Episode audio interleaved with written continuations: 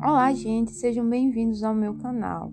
Hoje eu irei falar sobre um vídeo que Manuel Castells falou sobre os movimentos sociais que têm acontecido, que estão mudando o nosso mundo. Foi publicado no canal Fronteiras do Pensamento no dia 20 de outubro de 2014 e o nome do vídeo é Movimentos Sociais para Mudar o Mundo. Ao decorrer do podcast, eu irei citar algumas partes das da fala dele no vídeo e vou explicar algumas coisas que eu entendi quando eu estava assistindo o vídeo.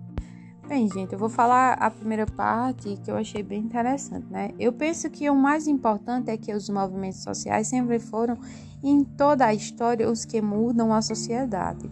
E então a política, os partidos, então nas instituições, às vezes contra, às vezes a favor dos movimentos, mas agentes de mudança e o que realmente muda o mundo são movimentos sociais.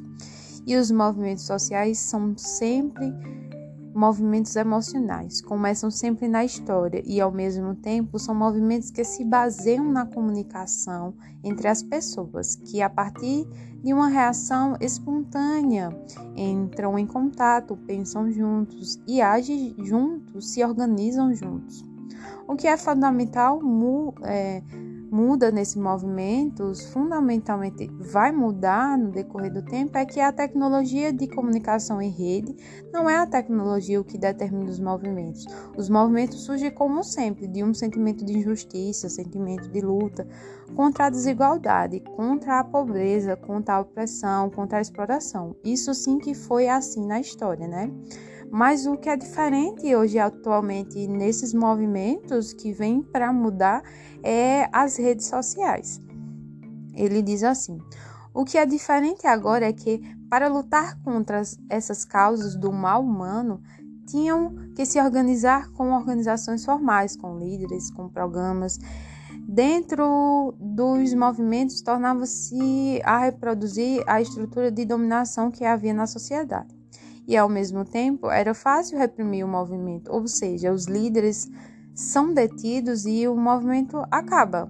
O que é o novo é que a internet e as redes móveis, a internet sobre a plataforma móvel, fundamentalmente permite que as pessoas se organizem concretamente e com como não de forma permanente, e sim em redes que surgem desse processo de indignação e de vontade de luta. Não há líderes porque não é necessário. Porque o movimento vai se ajuntando, as pessoas vão se debatendo, vão se organizando.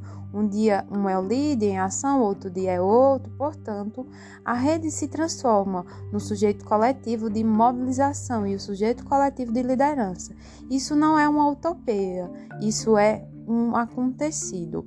Com o decorrer do tempo, é, as revoluções que aconteciam antigamente precisava de um líder, precisava de uma pessoa no comando para poder mudar. Hoje não.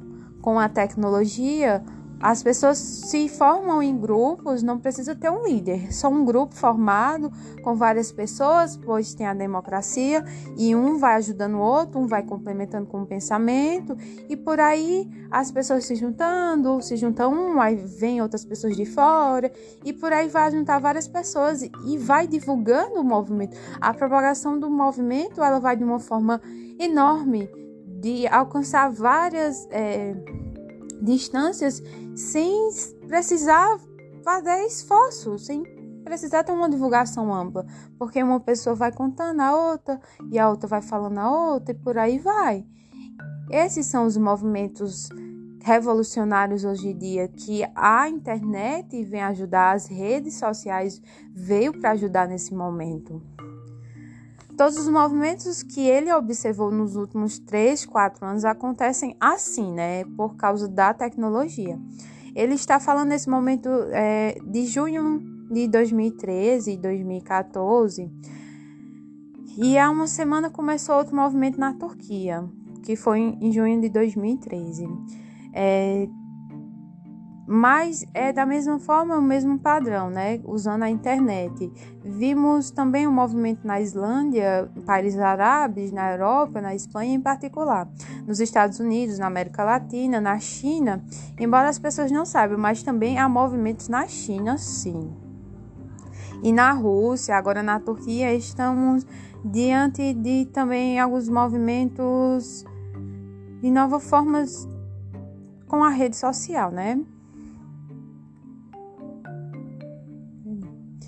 A viralidade é fundamental na internet. O fato de que qualquer imagem, qualquer palavra, qualquer fato que ocorra se difunde globalmente. Permite que todos esses movimentos sejam locais e globais ao mesmo tempo. O grande debate teórico local é global. É as duas coisas: o local onde as pessoas vivem e onde as pessoas sentam. O global é onde está o poder, portanto, se tem que lutar globalmente, não só localmente. E a internet permite ser um local e global ao mesmo tempo e organizar-se, mobilizar sem necessidade de liderança. Isso é totalmente novo na história, né? A gente vê que é muito novo por causa das redes sociais. A gente não precisa sair de casa para fazer um movimento. A gente não precisa reclamar de alguma coisa sair de casa para reclamar alguma coisa. A gente pode usar a internet, pode usar o telefone ainda, pode usar os meios de comunicação para poder fazer mudar as coisas, né? Com isso, o autor mostra que as redes sociais, ela tem sim revolucionado o nosso meio, o nosso convívio, como eu já tenho falado nos outros podcasts, ela tem mudado, mas assim, ela vem por bem e ela vem por mal. Se a gente souber usar bem, a gente vai se dar bem, mas a gente tem pessoas que usam por mal e acaba prejudicando outras pessoas, né? Por, é, por hoje finalizo esse podcast trazendo algumas coisas, né, sobre esses movimentos sociais que hoje podem ser de qualquer forma, em qualquer lugar, por qualquer pessoa que pode fazer, né? Agradeço por vocês terem ouvido os meus podcasts e espero poder ter outras oportunidades de falar, de conversar até com outras pessoas nos podcasts a seguir, né?